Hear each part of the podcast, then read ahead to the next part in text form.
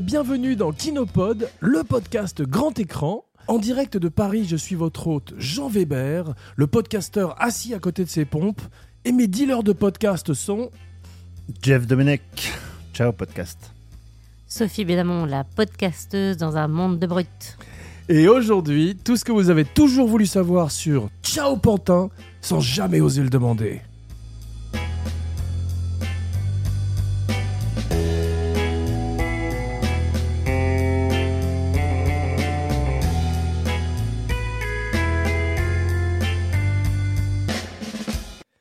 Ravi de vous retrouver, mes cinébodies, pour cette descente dans les bas-fonds parisiens et pour ce film de 1983 réalisé par Claude Berry. 1983, année dominée au box-office par Les dieux sont tombés sur la tête, L'été meurtrier et Jeff, le marginal avec Bébel. Cette année voit également naître Mélanie Laurent et Henri Cavill, Superman lui-même, et s'éteindre deux grands, un grand Louis et un grand Louis, Louis de Funès et Louise Boonwell, qui n'ont malheureusement jamais travaillé ensemble. Imaginez le charme discret du gendarme de Saint-Tropez.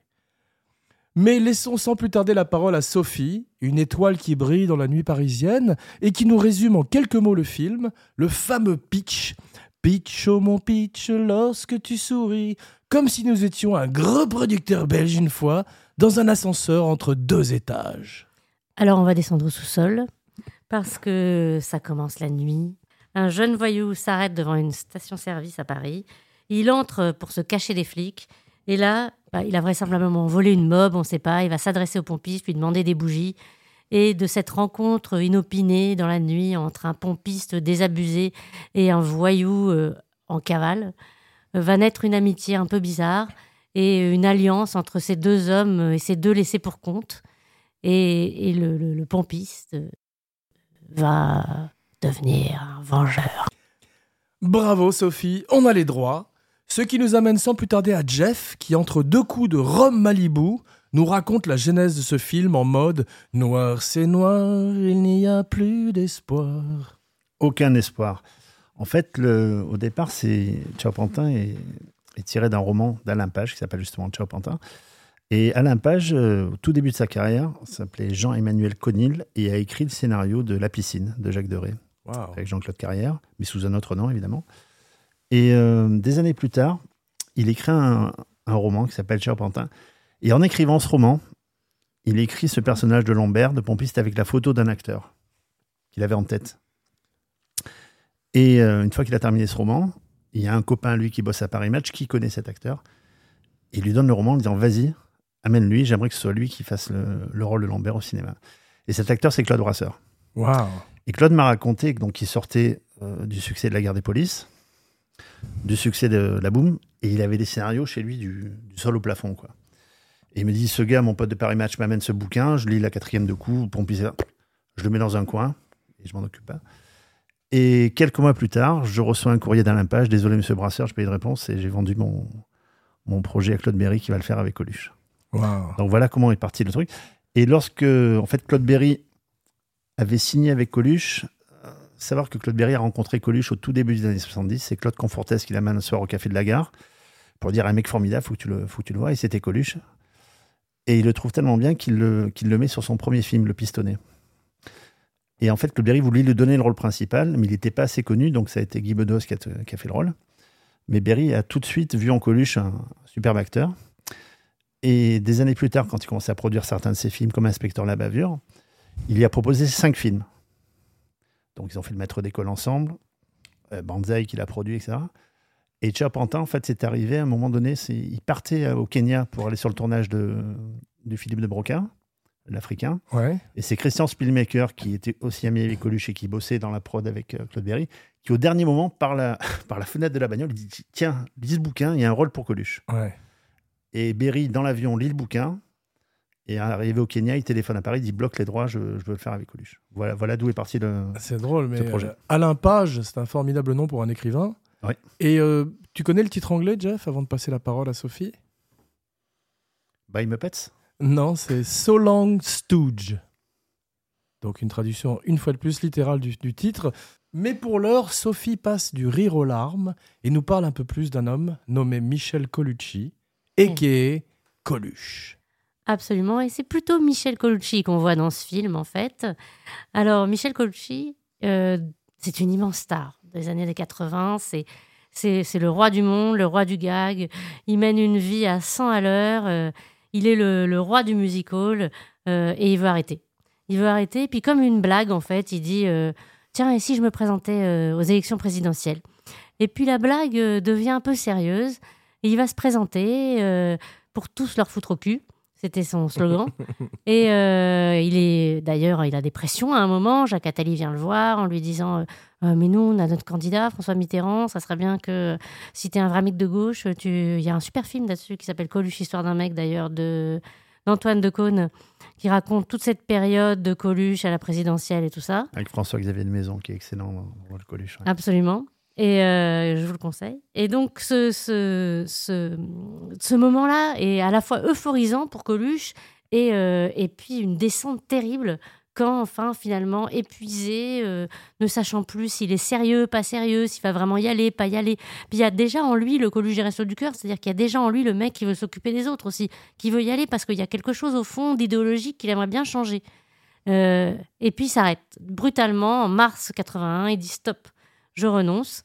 Et puis cette descente, elle va s'accompagner d'un d'un- d'une rupture euh, amoureuse. Sa femme le quitte, part avec ses deux enfants.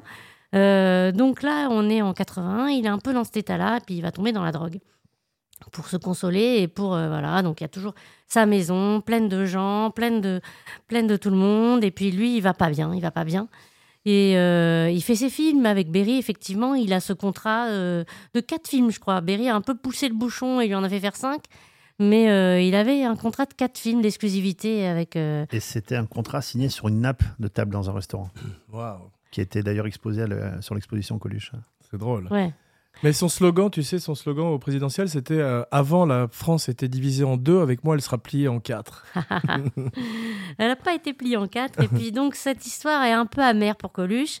Donc il continue, il reprend et euh, il y a cette partie sombre qui émerge. Parallèlement, Claude Berry, lui aussi, euh, se sépare de, sa femme, Anne-Marie, la mère de ses deux enfants, Julien et, Thomas. Et finalement, quand, euh, quand euh, à- Spielmaker arrive et lui propose ce, bouquin juste avant qu'il monte dans l'avion pour, euh, pour le Kenya, c'est un peu, il voit Coluche, mais il voit son double aussi, parce que il a toujours exprimé ses doubles à l'écran jusqu'à finir par jouer ses propres rôles, euh, Claude Berry, euh, au cinéma. euh. donc, euh, il voit ça et, euh, et il est tout de suite partant. Et Coluche arrive, euh, il a un peu hésité au départ, mais finalement, euh, il sait que c'est une bonne chose pour lui de faire ça. Et, euh, et Coluche arrive sur le film, mais très triste, très down, très en dessous. Euh, il va. euh, il va demander à son coiffeur et son maquilleur de l'aider à trouver un look. Il va se faire gominer les cheveux en arrière, se faire pousser aux flaquettes, la fine moustache. Et là, à l'instant il a trouvé le look, il a trouvé le, il a trouvé le personnage, il est dedans euh, et, et ça ira. Mais il n'était pas non plus triste sur le tournage. hein. C'est un peu un deux par avant l'heure. C'est-à-dire Coluche, quand il tourne, il rote, il pète, il fait, il fait marrer les gens et après il tourne. Même euh, pour la scène de lit avec euh, Agnès Soral.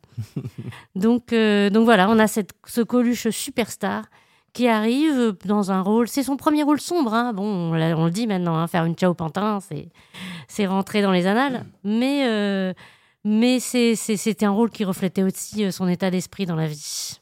Il y a aussi le, le suicide de Devers qui l'a énormément marqué. C'est vrai. Ça, sachant que Devers s'est s'est suicidé avec un, fusil qu'il lui avait offert, Ouais. ça a aussi joué dans sa, dans sa descente. Bien sûr. ouais. Mm. Mais c'est vrai que c'est ce qu'on avait de plus près euh, d'un Lenny Bruce, d'un Richard Pryor et d'un John Belushi en France. Un extraordinaire stand-up comédien, un extraordinaire provocateur. À mon avis, il est meilleur d'ailleurs stand-up comique que acteur. Parce que j'aime beaucoup les acteurs qui passent de, de la comédie au drame.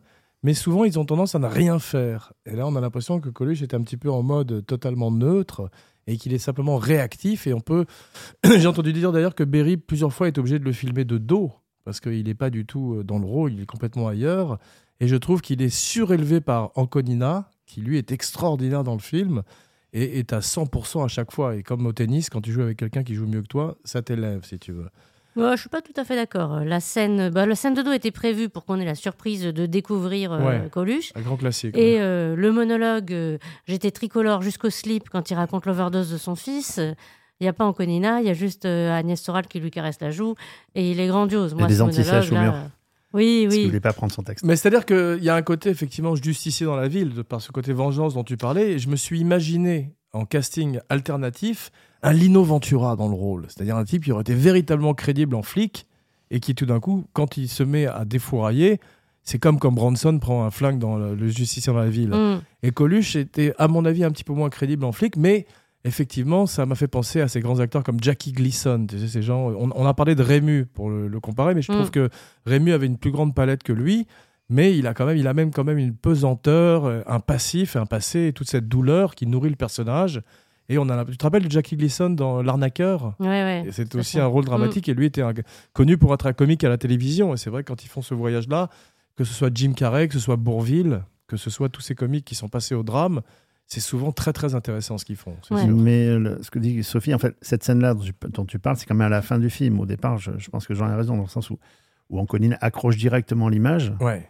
Et je pense que c'est deux, deux, deux Une star est née, une star est née avec. C'est ça. euh, Et, surtout, on peut deviner un petit peu le passé de Coluche de flic, on va prendre plus tard, parce qu'on voit sa façon de questionner euh, Ben Soussan. Mm. Ouais. Euh, Qu'est-ce que tu fais dans la vie? Qu'est-ce que tu veux savoir? Sa réaction déjà quand il voit fumer un joint. Mm. Euh, après son passage à tabac, il va chez lui. Euh, Enfin, tu vois, il, est- il, enquête déjà. Ouais, C'est- ouais. Je pense que son passé de flic ressort à Coluche. Alors qu'on ne le sait pas du tout, on pense qu'il est juste pompiste. hein. Mais il a, il a son ADN de flic qui revient avant de devenir, ce vengeur et, et enquêter sur, justement sur ce, sur ce gars-là, Ben Soussan, dont il sait rien en fait. Mm. Et d'ailleurs, on ne sait pas grand-chose de, de- de Richard dans le film, hein, parce qu'il euh, se présente, il dit juste qu'il a été adopté, euh, euh, mère euh, juif, euh, juif arabe, musulman, enfin Mm. un, un mélange des deux, etc.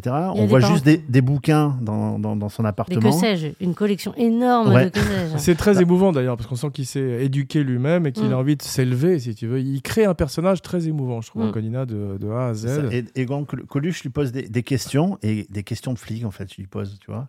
Et quand ils sont euh, au bar tabac ensemble, etc., quand ils, ils boivent le café, et tu as l'impression que c'est- c'est déjà une garde à vue. Et Coluche, il a comme un sixième sens. C'est-à-dire, il va chez lui, et il voit, il voit Anconina avec le visage massacré, parce qu'il il a ressenti, il ne voit pas, il vient qu'il ne voit pas le voir, etc. Ouais. Et, et là, on peut deviner qu'il a eu un, un passé de flic, Coluche. Ouais. Mais il disait, Coluche, à la sortie du film, euh, moi j'ai joué un rôle euh, qui s'appelle Coluche pendant des années et personne s'en est rendu compte. C'est-à-dire que finalement, le Michel Colucci qu'on voit dans Ciao Pantin, c'est peut-être le vrai. Et le Coluche qu'on a vu sur scène, bah, c'était un clown, en fait. Mais qui est un clown qu'il a tellement joué, tellement joué, tellement joué, que tout le monde a compris que c'était Coluche le clown, quoi. Et c'est le moment de sa vie C'est où il veut s'en débarrasser ouais, du C'est clown. demandé le moins de travail, il a dit l'acteur. Mais ça se voit, je te dis que c'est des comiques qui tout d'un coup se mettent à, à ne rien faire et pour eux, c'est, c'est- ils deviennent des acteurs dramatiques parce Mm. que qui peut le plus peut le moins. Tu vas demander, euh, regarde un type comme Christian Bell qui est un acteur merveilleux, il peut pas faire de la comédie, Christian Bell. Essayé dans American Hustle et c'était pas complètement réussi. Mais c'est vrai que c'est lui qui offre la carabine à Patrick Devers et euh, ça m'a rappelé l'histoire de Queen Latifah qui a offert une moto à son frère qui est mort dans un, dans un- dans un accident de moto. Et en fait, la morale, c'est qu'il faut pas offrir des carabines et des motos aux gens, en fait. Non. Et euh, c'est vrai que euh, Philippe Léotard aussi dans le film, c'est un film qui est marqué par la drogue, par la, par la douleur. Tout le monde est en douleur, c'est ce que disait Agnès, Agnès Soral. Anconina aussi était, euh, je crois, avait un chagrin d'amour. Comme tu disais, Berry sortait de, son histoire avec sa femme. Donc ça a dû être un tournage incroyablement pesant et difficile, et avec un Coluche qui était sous héroïne et qui fumait beaucoup de pétards, comme le personnage d'Anconina dans le film. Et c'est vrai que euh, la soulerie à l'écran ou la déchirance, ce sont deux choses différentes. Et souvent, quand tu vois des gros plans de Coluche, il a l'œil un peu vitreux d'un mec qui fume beaucoup de joints. Je, je j'en parle parce que c'est un, un ami m'a raconté. Mais euh, effectivement, c'est c'est pas tout à fait la soulerie. C'est très difficile à faire pour un acteur d'être sous. Tu sais, Michael Caine apprenait à ses élèves qu'il fallait tout faire pour, au contraire, masquer la soulerie et faire semblant d'être normal, si tu veux. Ça, Mm. c'est pas, pas évident. Tu parlais de Léotard et, et lorsque j'avais fait le- j'avais rencontré euh, Claude Brasseur, donc il m'a expliqué cette anecdote euh, sur le Charpentier au départ. Je lui ai dit donc tu as, refusé un rôle à César et il a aussi refusé la balance, le rôle de Léotard. Wow. J'ai dit donc coup sur coup, tu as refusé les deux rôles qui ont eu les deux Césars euh, d'une année sur l'autre, puisque Léotard a eu le César du meilleur acteur et Coluche a eu le César du meilleur acteur. Ah oui. Ah oui, il, s'en était pas rendu compte. il a pas eu de pif, ce qui est, euh, ce qui est euh, Alors, a- pour lui. et- il y en a eu un, il y en a un qui en a eu deux des Césars, et peut-être qu'on va en parler, c'est Anconina. ouais. Alors Anconina, le rôle n'était pas du tout pour lui. Il était pour Smaïn au départ. Waouh. Et euh, Berry avait Smaïn en tête. Bah, c'est un, un jeune beurre, hein, donc Ouais, ouais, euh, bien sûr. euh, à l'époque, Smaïn, c'était le, le jeune beurre qui perçait.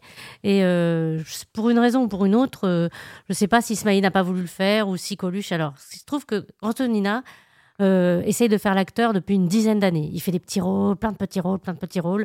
Euh, et euh, dans ses castings et ses machins, il rencontre Lanvin. Ouais. Ils vont devenir potes et ils vont faire ensemble un, ép- un, un- un épisode de Médecin de nuit à l'époque. C'était une série qui marchait vachement bien. Euh, et, euh, et Lanvin attend un peu. Médecin de nuit sort à la télé. Il attend de voir ce que ça donne. Et, et Lanvin, qui habitait euh, partiellement chez Coluche, lui présente son pote Coluche et l'introduit dans la bande. Donc Anconina rentre dans la bande de Coluche Ouais. et, euh, et, et va faire inspecteur la bavure, un petit rôle dedans grâce à Coluche. Et Coluche arrive sur Ciao Pantin et dit il faut que, il faut que ça soit Anconina. Donc il appelle Anconina, il lui dit écoute, euh, ma poule, comment tu vas?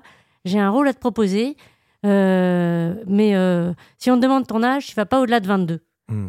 Et Anconina, on avait 31 à l'époque. Donc il lui passe Berry direct. Et Berry lui dit voilà, bonjour, je suis Claude Berry. et, et, et, et il dit vous avez quel âge du coup?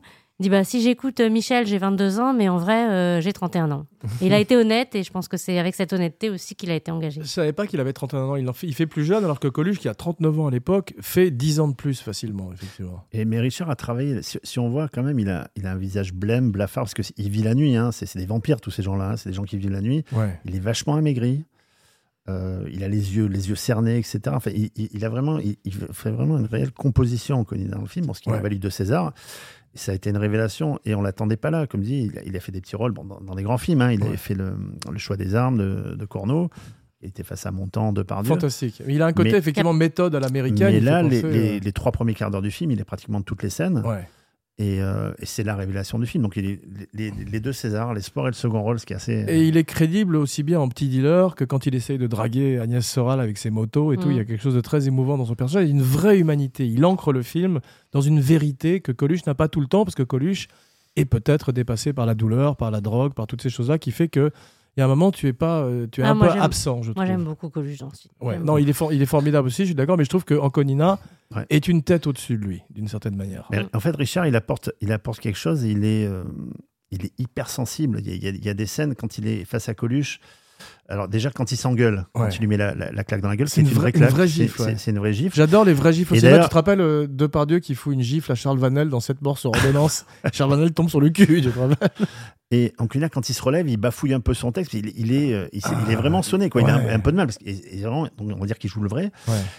Et quand il s'engueule, il dit C'est toi qui vas me donner des, des- des- des conseils avec une gonzesse, etc. Vraiment, il l'engueule Coluche. Ouais. Et Coluche dit rien, il, Il est il super baisse la tête, etc. Et quand il voit que Coluche lui tend la main, puisqu'il file de l'oseille pour rembourser ses trucs, il est. euh, quand il lui dit, euh, il y a une phrase, il dit Je sais pas quoi dire. On voit une détresse et Ouais. une filiation. C'est un- bras tendu.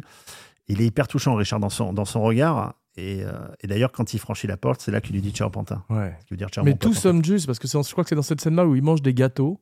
Et il y a un truc que je n'aime pas du tout au cinéma, c'est quand les acteurs font semblant de manger, parce que c'est comme ils ont en général une dizaine de prises à faire, ils vont pas, ils mangent pas tout le temps. Alors que lui, il est en train de bouffer cette boîte de, de pépito ou de petits lus, et il est crédible. Il mange, il se sert de ça, comme certains acteurs anglais le font aussi très bien. Ça. Il se sert de- du gâteau pour la scène. Et c'est ça, j'adore. Ouais, quoi. ça donne une, une consistance au truc. une Et c'est pas, texture, et c'est pas évident de parler avec des gâteaux dans la bouche. Non. Parce que Coluche, on le connaissait comme acteur. Donc on était. Bon, c'est vrai que c'est un contre-emploi, il est extraordinaire dedans. Ouais. Mais en Conina, on l'attendait pas là. C'est là que c'était vraiment une, une révélation pour tout le monde. Et surtout, d'être. euh, je trouve que c'est deux, deux Stradivarius qui, qui accordent très bien dans le film. Absolument, tu as raison. Je voudrais parler de deux autres hommes clés du film, qui sont bien sûr Alexandre Troner, qui fait un travail à la décoration qui est absolument sublime. Il a 77 ans à l'époque. Il a travaillé avec Marcel Carnet. Il a travaillé sur L'homme qui voulut être roi. Ah, Ouais. Et il a fait La Garçonnière, pour lequel il a, gardé- il a gagné un Oscar de Billy Wilder. Donc c'est une véritable carrière internationale et il, fait, il crée cette pompe, euh, cette station-service qui est. Non, qui existait. Hein. Oui, Oui. mais qui, est un- qui devient un personnage à part entière du film, aussi bien que le, le motel Bates dans Psycho, si tu veux. Ça, il l'a fait vivre. Et l'autre personne clé qui fait vivre cette station-service avec cet éclairage de néon, c'est bien sûr Bruno Nuiten, jeune chef opérateur, Qui aura- qui donne une identité visuelle au film extraordinaire, à l'américaine, je trouve. Voilà, ce que disait Richard, il fait quand ils arrivaient le soir Il voyait cette station-service au loin, ça faisait penser au film de Fellini Marcor, Ah ouais, avec ce, ce grand bateau, avec toutes ces lumières. C'est beau. C'est l'i- c'est l'image que ça donnait. Mais quand il est arrivé Troneur sur le truc, il pensait que c'était des décors studio, donc il avait imaginé des grands trucs. Et quand il voit cette station-service toute petite, Incroyable. alors station-service qui a été détruite hein, depuis, Ouais. et euh, alors forcément, il a revu ses ambitions à la baisse et c'était tout serré, puisqu'il rentrait juste à deux ou trois dans la station.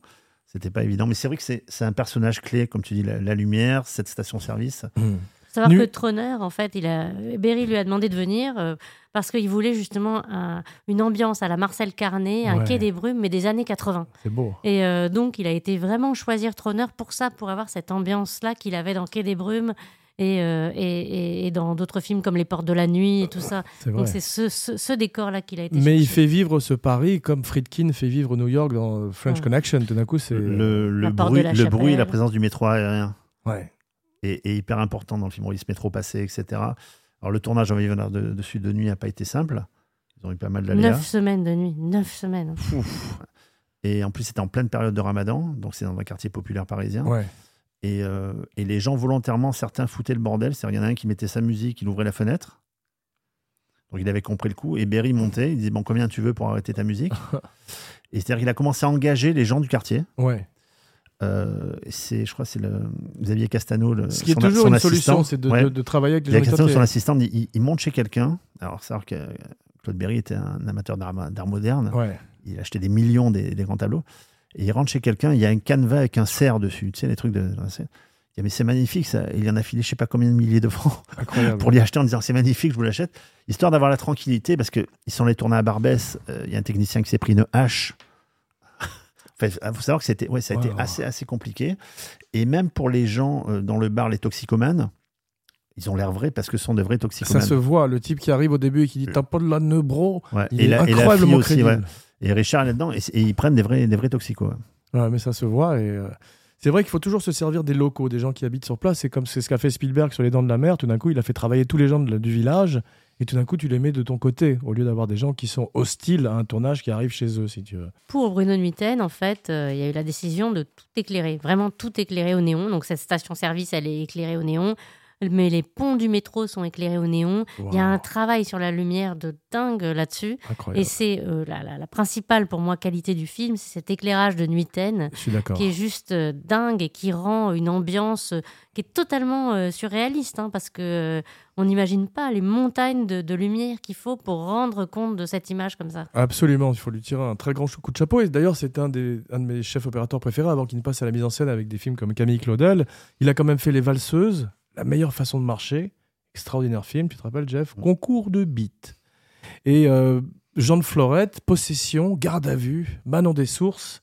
Donc, euh, c'est vraiment un des plus grands chefs opérateurs qui a connu le cinéma français, au même titre que les grands chefs opérateurs dont on parle dans le cinéma américain. Des Téchinés aussi, bien sûr. Ouais. Mais dans, dans ce film, on a vraiment l'impression que ce soit les techniciens, les acteurs, après on viendra aussi sur Agnès Soral, euh, c'est l'aliment parfait, parfait des planètes, ce film. Je trouve qu'ils sont tous à leur place. Et là, on les attend pas, certains. Tu vois. Ouais. C'est... Non, franchement, c'est... Le film est un gros succès euh, public et critique. Donc, Oui. euh, ouais. Ouais, tout, tout- tout de suite, en fait, les gens saluent la performance de Coluche. Euh, c'est quand même quelqu'un qui fait euh, au minimum 3 millions d'entrées par film, hein, à chaque fois qu'il sort, Inspecteur la Balvure, etc. etc. Donc euh, euh, là, il y a une curiosité hein, à, venir vo- à venir voir euh, le, le, le- le Coluche euh, sérieux. Ouais. Et, euh, et surtout, je pense que c'est aussi un succès parce que c'est un film qui montre les années 80 telles qu'elles n'avaient jamais été montrées au cinéma avant. C'est-à-dire que, bon, des punks, on en avait vu, Hmm. mais des punks dans des squats, c'était c'était assez nouveau. Euh, les, les beurs comme ça, euh, cette génération beurre, on est dans les premières marches pour les beurs, on est dans cette France-là du début des années 80, sous Mitterrand, qui va connaître un peu la crise. On est dans une France et un Paris très spécial qui commence à franchement se métisser, euh, où euh, euh, voilà, c'est touche pas mon pote qui va arriver. Donc là, on a un, un beurre qui est à la fois juif et arabe. C'est c'est- vraiment et puis la drogue, la drogue, elle est présente, Ouais. très présente, beaucoup plus que dans les années 70. Elle devient presque achetable par tout le monde. Et donc cette France-là, elle n'avait pas été montrée vraiment. On avait des films de flics, on avait des films de voyous, mais à l'ancienne, avec des flingues, des machins, des trucs, euh, ou la drogue qu'on planquait euh, dans, dans les voitures, euh, euh, à la Yukon Kun, enfin, des choses comme ça. mais, mais vraiment ce genre de, de polar un peu poisseux, hein, Ouais. euh, très réaliste. On n'avait pas vu encore. C'est vrai, et tous les acteurs arabes sont absolument exceptionnels. Celui qui fait le parrain, là, qui était. Mori. Voilà, il est vraiment magnifique. Et euh, je voudrais Il juste était faire. réalisateur. Hein. Et il Il pensait. chercher un et- réalisateur. il Il, était- avait fait deux, trois films déjà. Ouais. Mais il a une présence. tout à coup, Tamas Rasset, il avait fait. Ouais. Mais il n'aimait pas Coluche parce qu'il il trouvait les, les sketchs de Coluche euh, racistes. Waouh. Il avait dit à Berry, je vais pas m'entendre avec lui, etc. Et d'ailleurs, euh, Coluche lui envoie, lui envoie un scud à un moment donné. Euh, C'est-à-dire que, ben, sans faire exprès, euh, Zemmour marche sur le pied de Coluche pendant une scène. Et il fait, euh, en plus de voler, de voler notre pain, il commence à nous marcher sur les pieds. là. En parlant des Arabes, évidemment. Ouais, ouais, ouais. Alors Coluche n'était pas du tout raciste, quand même. Lui, Non, il il- était le premier à porter tout chemin au poste. hein. Mais c'était dans, dans sa provocation. hein. Bien sûr, il jouait des Et- racistes pour dénoncer le racisme. C'est ça. Et ben, après, ils sont bien entendus. Hein. Zemmour a compris que- qui était Coluche réellement. Quoi. Mais je voudrais faire encore une petite parenthèse sur les acteurs qui justement passent de la comédie au drame, parce que j'ai oublié de mentionner Peter Sellers dans Bienvenue Mr. Chance, Bien sûr. qui est quand même un des rôles les plus importants de sa carrière. Et il y en a un dont on parle jamais, qui est Robin Williams. Mais tu vois, Robin Williams, le Mhm. travail qu'il fait dans Insomnia en particulier, c'est le film de, Chris- de Christopher Nolan. Il fait un serial killer, il en a fait deux d'ailleurs. Il a fait One Hour Photo, tu sais, où il, est, Ouais. il a les cheveux très blonds. Mais surtout dans Insomnia, il est face à Pacino. Et là, tu parlais de deux Stradivarius, c'est un très grand film, Insomnia. Mm. C'est un remake d'un film d'ailleurs avec euh, Stellan Skarsgård. Ouais. Un merveilleux film suédois. Bah, ouais. Tu parlais de remake. Al Pacino avait prévu de faire le remake de Ciao Pantin, mais ça s'est pas fait aussi bien ça. Oui, Waouh. c'est vrai. Incroyable. Si tu parles d'acteurs qui passent du comique au dramatique, euh, il faut citer le maître étalon. Et le maître étalon, c'est Bourville. Voilà, j'en ai parlé brièvement, mais les films de Melville et les grandes gueules, il est merveilleux aussi dans Ouais. les grandes gueules. Dans l'arbre de Noël aussi. Ouais, Mais c'est vraiment le cercle rouge qui va, qui va imposer euh, la, force vrai. du comédien. Anecdote sur euh, l'arbre de Noël, Bourville euh, avait rencontré mon père à l'époque, Francis, donc Francis Weber, et il lui avait dit euh, c'est curieux, je prends les mêmes médicaments que le petit garçon. Parce qu'il avait déjà son cancer et c'était ouais, probablement son dernier film, d'ailleurs, je crois, L'arbre de Noël. Ou en tout cas. c'était le cercle rouge, je crois. Ah ouais, donc c'était un de ses derniers films. Et, euh, Ou Le mur de l'Atlantique, il me semble. Oui, le mur atlantique. Sinon, il y avait un film où Steve Carell faisait, tu sais, ce type qui. euh, avec Marc Fo- Ru- Foxcatcher Voilà, là, il était extraordinaire aussi, où tout d'un coup, il était. euh, Ce qu'a dit Sophie, c'est faire, faire son Ciao Pantin. Voilà, c'est ça. Mais ça, j'adore quand ils font ça. Euh, Michel Serrault, bien sûr, le ferait magnifiquement dans Garde à vue. Mm. C'est vrai que c'est souvent spectaculaire. On parle d'Agnès Soral dans le casting Ah oui, Volontiers, bien Ah. sûr. Vas-y, Sophie. Eh ben, Agnès Soral, elle débute à ce moment-là. Et euh, il faut savoir qu'elle vient d'une famille assez bourgeoise, euh, euh, plutôt euh, bon chic bourgeois. Bon, elle a la sœur du futur écrivain euh, dont on ne parlera pas, euh, Soral, euh, mec d'extrême droite assez nauséabond. Et euh, elle. euh, C'est synonyme. et euh, pour faire ce rôle, en fait, euh, elle va totalement se transformer. Elle va faire une composition, elle va perdre du muscle alors qu'elle était assez sportive. euh, elle va s'habiller en, en punk, se changer un peu physiquement. et, Elle a perdu Et- 6 kilos pour le rôle. ah ouais. et elle va arriver totalement transformée. Elle va bluffer l'équipe totalement. Et, et, et c'est vraiment euh, un rôle de composition, malheureusement, qui lui a collé à la peau. C'est-à-dire que les gens qui ne la connaissaient pas l'ont totalement identifiée à, à cette femme euh, violente. Et, on- et après, elle n'a pas pu avoir des rôles de jeune première, de, de tout ce que font les actrices quand elles débutent et tout ça. Et elle a été collée à l'image de cette punk. euh, Elle n'a pas eu. Elle a pas eu. Elle a été aussi nommée en espoir et en second rôle. Elle a eu ni l'un ni l'autre, malheureusement. Mais euh, c'est une actrice, effectivement, qui fait une grande performance dans ce, dans ce film. Elle est Il faut très belle. savoir qu'elle a- elle Ouais. avait tourné avec Claude Berry déjà dans un moment d'égarement. Ah, c'est vrai. Elle joue la fille de, Un film de que- Victor Lanoux. Un film que je Qui n'aime pas du tout et qui a été remaké deux fois. Ouais. Une fois, ça s'appelait Hollywood euh, avec Michael Caine Blame et, It on Rio. et Demi Moore. Ouais, c'est la faute à Rio, je crois. C'est ça. Et, et Stanley par Donen, Jean-François je Richer, euh, Voilà, produit par Langman. voilà, ouais. Un film qui est... Et donc, euh, elle avait fait ce. Elle avait expliqué aussi, euh, elle était avec, avec son look de punk, donc amaigrie, blafarde, etc. Donc, c'était un vrai travail de comédienne. Elle était dans le métro et, et puis elle se rappelait pas qu'elle avait ce look-là. Et à un moment donné, elle essaye d'aider une vieille dame à porter son sac en bas des, en bas des escaliers. Et la dame mis à crier Au secours, au secours Elle dit pourquoi? En fait, elle se rappelait qu'elle avait ce look de punk. Elle avait fait peur à cette pauvre vieille dame, quoi. J'ai lu qu'elle avait développé une histoire d'amitié sur le plateau avec Coluche. Ils se sont très bien entendus tous les deux. Effectivement, ils ont des scènes au lit ensemble. Mais euh, voici maintenant le moment que vous attendez tous, le commentaire play by play, la vision du film en Weberama.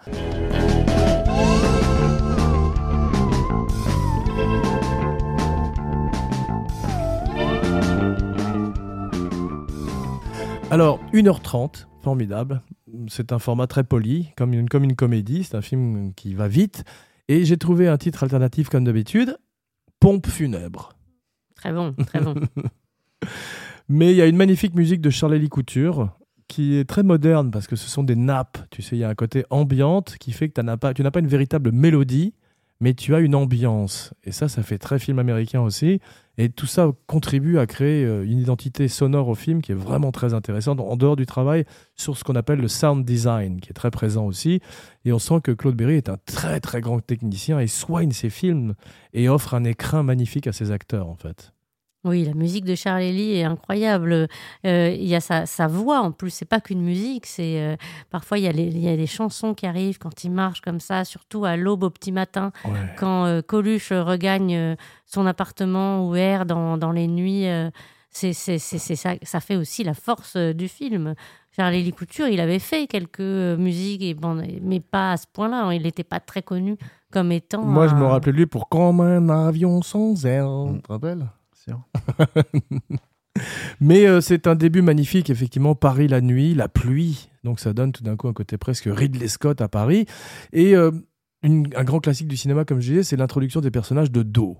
Et Coluche est formidable de dos parce qu'il a une épaisseur déjà sur cette nuque et sur cette coiffure gominée. Savoir que le, premier plan justement de dos, euh, lorsque Claude Berry voit ça, c'est une révélation et il appelle le distributeur pour dire on va sortir le film au mois de décembre pour que Coluche puisse être nominé au César.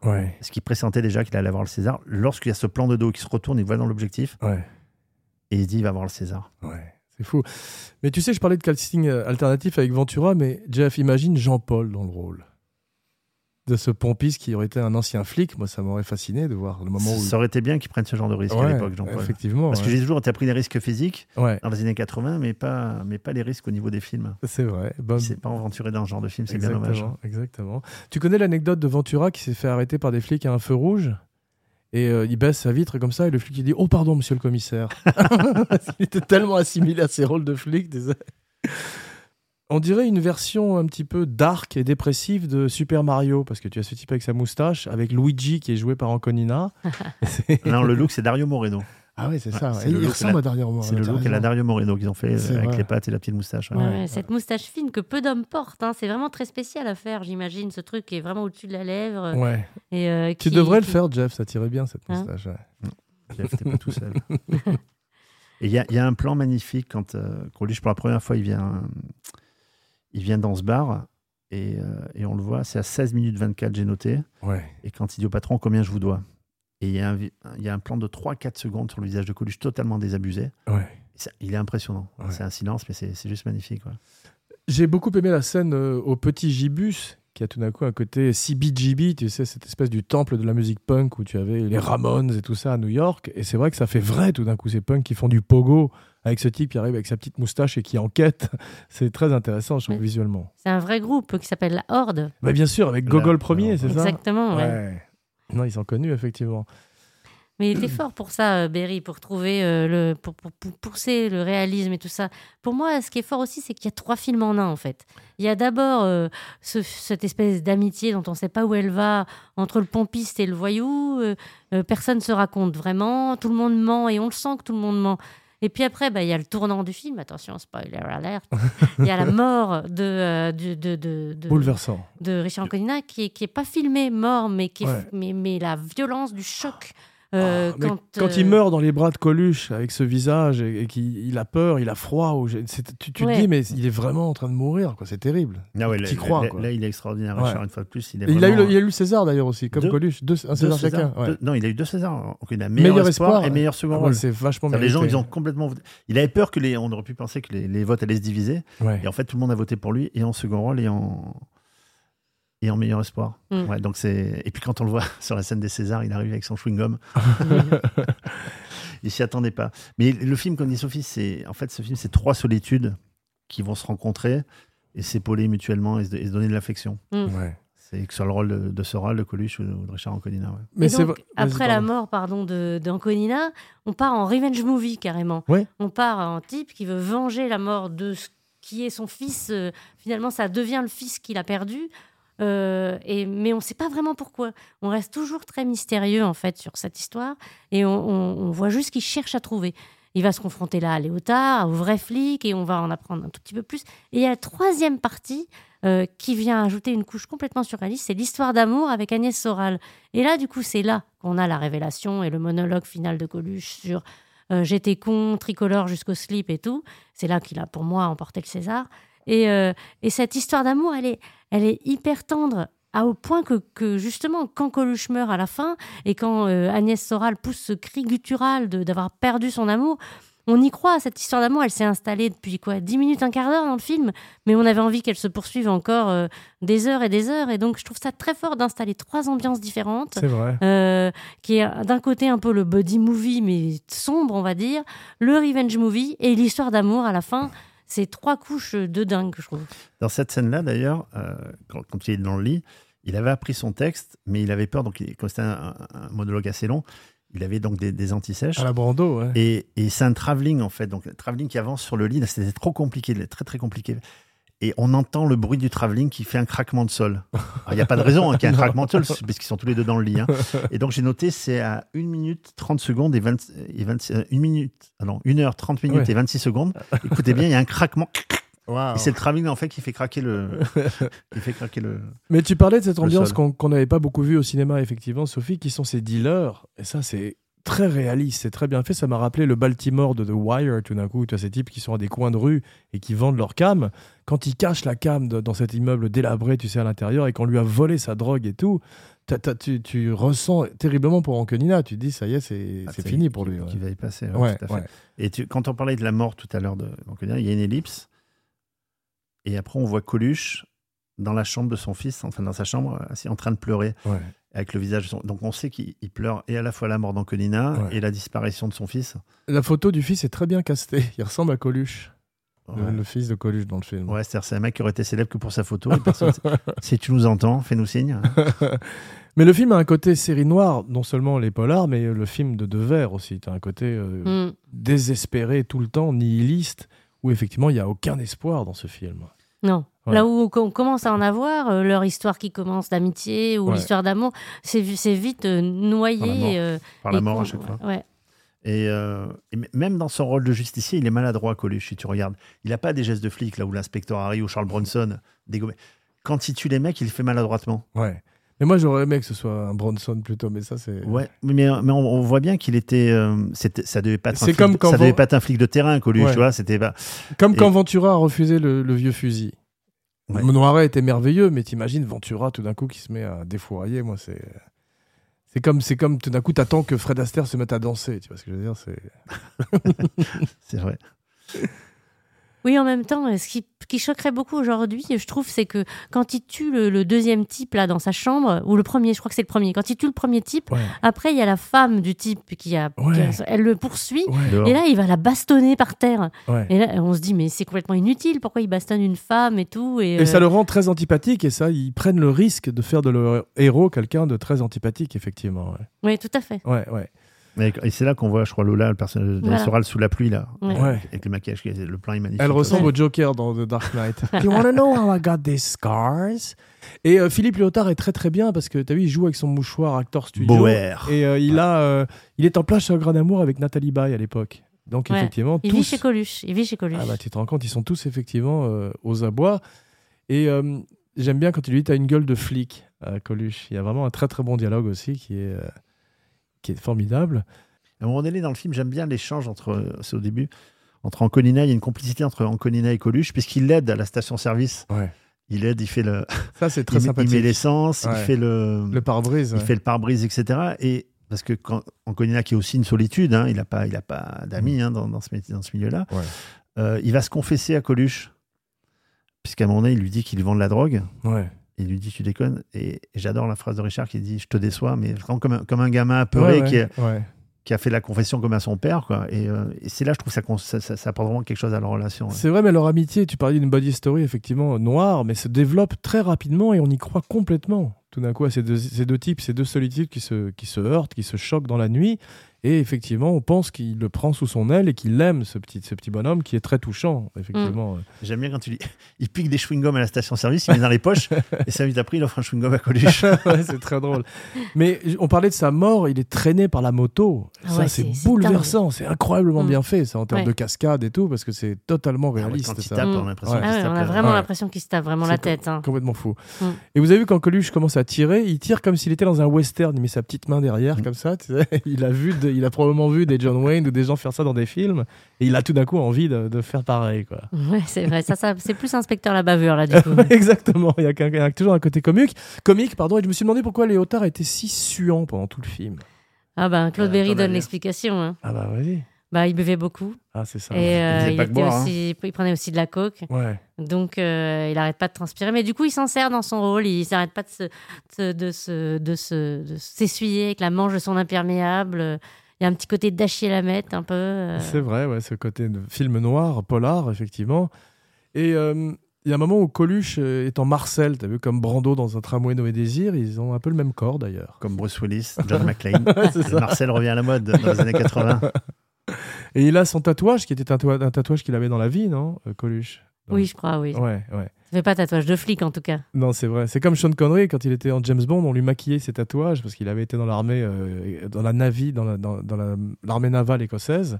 Et à chaque fois, ils étaient obligés de maquiller ses tatouages quand il était torse nu, Mish Money Penny. Et euh, Léotard boit pendant le film, pendant son service. T'as vu, il boit une bière quand même. Et Coluche boit beaucoup de rhum dans le film. Ouais. Même euh, en Conina, il y a une scène où il lui fait un cadeau, il lui offre du rhum. Malibu. Et il est tout. Enfin, c'est- du rhum mis dans une bouteille de Malibu, parce qu'il a acheté ça dans un. dans truc.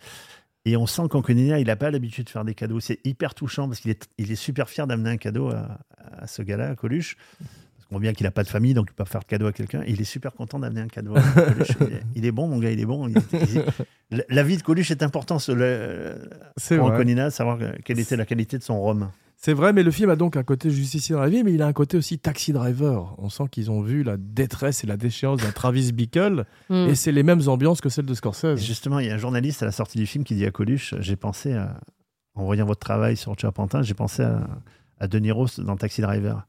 Il dit Écoutez, c'est très gentil, mais lui dites pas, ça risque de le vexer terriblement. Mais ce que j'aime aussi, c'est qu'il y a plein de choses qui sont inexpliquées. La collection de que sais-je euh, Ouais. dans l'appartement d'Anconina, euh, euh, Agnès Soral, qui visiblement a pas de maison, squatte à droite, squatte à gauche, se, se, dispute avec son copain. Il y a plein de petits trucs qui- où on prend la situation comme ça. Et Berry prend le parti de pas nous donner le avant, le contexte, le machin. On, on doit absolument, sans que ça fasse un, soit un film mystérieux où on se demande tout le temps comment ça se passe, il a, il- on prend à un instant T cette histoire et euh, le réalisateur ne fait pas de fioriture pour nous ra- raconter tout ce qui s'est passé avant. Mais ça marche très Ouais. bien, ça, parce que justement, il compte sur le spectateur pour combler les blancs, et c'est- on, fait, on, on se raconte, les- l'imagination prend le dessus, et Ouais. on se raconte On ce qui, juste, ouais, ce qui se juste passe off-caméra, ouais. si tu veux. Quand Mm. Conina a été adopté, il le dit. euh. Ouais. Oui, enfin, à un moment, il dit aussi que ses parents sont morts et tout ça, c'est un peu. Ouais, c'est vague. donc C'est hyper vague comme histoire. Et je pense voilà, ce sont des, des personnages déracinés, donc c'est. euh, Enfin, Coluche avait, avait des racines au départ, parce qu'il était père de famille, tout ça, etc. Il s'est complètement euh, exclu de la société. Il, Ouais. et il vit en marginal. ouais. Donc, comme je dis, c'est ouais, c'est trois solitudes qui se, qui se retrouvent le temps d'un film. Ah, c'est beau. Est-ce que vous avez encore quelque chose à dire sur le film, ou, que, ou vous tairez-vous à tout jamais? Oui. Alain Page s'est mis à la réalisation Ouais. quelques temps plus tard, et il a fait un film qui s'appelle Taxi Boy, et ben justement avec Claude Brasseur, cette fois, qu'il y a dit oui, et Richard Berry. Et le premier plan de Taxi Boy se passe dans la nuit parisienne avec un cyclo qui passe. Et on peut imaginer que c'est Youssef Bensoussan. Ah, Parce que c'est euh, c'est un petit clin d'œil, c'est une liaison avec Charpentin. Alors Taxi Boy, malheureusement, est un film qui est invisible aujourd'hui, il n'est jamais ressorti en DVD ni rien. Et, euh, et on a euh, Claude Brasseur, je crois qu'il est dans une cabine téléphonique, et on a ce cyclomoteur qui passe, c'est le premier plan du film. Voilà, Mais c'est un euh, un une c'est une prequel de Taxi Driver, Taxi Boy, non? Pas du tout. non. Moi, je voudrais terminer en rendant un petit hommage à Claude Berry, parce que finalement, de toute cette moisson de César, euh, il est quasiment le seul à rien, à rien avoir eu avec Agnès Soral. Tu veux remercier Claude Berry, comme tout le monde dans la Voilà, je profession vais remercier Claude Berry et, et- et rendre un petit hommage à sa carrière de réalisateur parce que c'est tout le monde dit c'est un grand producteur, il a produit ci, produit ça, il a régné sur le cinéma français des années 80. Mais en tant que réalisateur, il, il laisse une œuvre assez intéressante euh, entre Je vous aime, euh, qui est ce, ce film euh, qui raconte la vie amoureuse de Catherine Deneuve avec plein d'hommes, de Gainsbourg à Trintignant, passant par Depardieu, jusqu'à jusqu'aux films comme Germinal, les adaptations de grands chefs-d'œuvre français, Germinal, Jean Ouais. Florette, Manon des Sources. Enfin, C'est un réalisateur assez éclectique qui sait à la fois faire du film intimiste, petit budget, des choses un peu autobiographiques, mais aussi des grandes fresques, euh, de la comédie. Mais enfin, il y a un côté protéiforme chez lui que que, j'aime beaucoup et euh, je trouve qu'il s'est adapté à plein de choses et du coup comme tous ces réalisateurs qui qui partent dans tous les sens et ben euh, on, on l'a pas affiché sur un genre on l'a pas affiché sur un truc noble et on l'a pas à part en tant que producteur on l'a pas assez remercié Mais tu as tout à fait raison et je voudrais justement souligner le fait qu'il avait un côté presque Roger Corman où il a donné sa chance à plein de gens et c'est notamment lui qui a dit à mon père quand il lui a amené le script du jouet pourquoi est-ce que tu ne le mettrais pas en scène? Donc c'est en partie grâce à Claude Berry. Il voulait, il être scène. acteur au départ, Claude Berry. Donc, il a été acteur dans ses premiers films. Ouais. Et euh, il a eu un Oscar pour un, pour un court-métrage qui s'appelle Le Poulet en 1966. Waouh. Et quand Thomas Langman est allé chercher le, le César pour The Artist, il a fait un clin d'œil évidemment à son père. Et au début de sa carrière, il a, il a fait, il y avait un concours pour les, pour les jeunes espoirs, ça s'appelait Naissance des étoiles. Et il a obtenu grâce à ça un rôle dans la le film La vérité de Georges Clouzot. Waouh. Et là où Marie Laforêt, elle a eu un rôle dans Plein Soleil. Voilà. C'est beau. Et, mais c'est vrai, il a fait aussi pas mal de, de films dont on ne parle pas dans les années 70, comme Sex Shop, Sex Le Mal du ciel, euh, on parlait tout à l'heure. Mais de- le poulet qui était une prequel de Adieu poulet justement. Sûrement, ouais. Il est à Montpellier, Verja. Mais savoir que ce dernier film qu'il le a produit, vieil homme et l'enfant moi j'aime beaucoup le vieil homme et l'enfant qui est très Simon, émouvant ouais. Très émouvant. Mais c'est son Et- histoire. C'était lui l'enfant en fait, c'est ça, non? Euh, C'est pas autobiographique? Non pas tout à fait c'était pas Non, son histoire C'est le mais de papa qui est Ah, autobiographique. voilà, voilà. Mais pour montrer l'éclectisme de, de Claude Berry, quand même, à la fin de sa vie, le mec, il a produit donc euh, Keshish, La Graine et Mulet. Et son dernier film, c'est quand même produit Bienvenue chez les Ch'tis, quoi, qui était quand même pas. Waouh. Il a- il est malheureusement, je pense pas Carrière exceptionnelle, effectivement. On peut lui, lui rendre hommage aujourd'hui.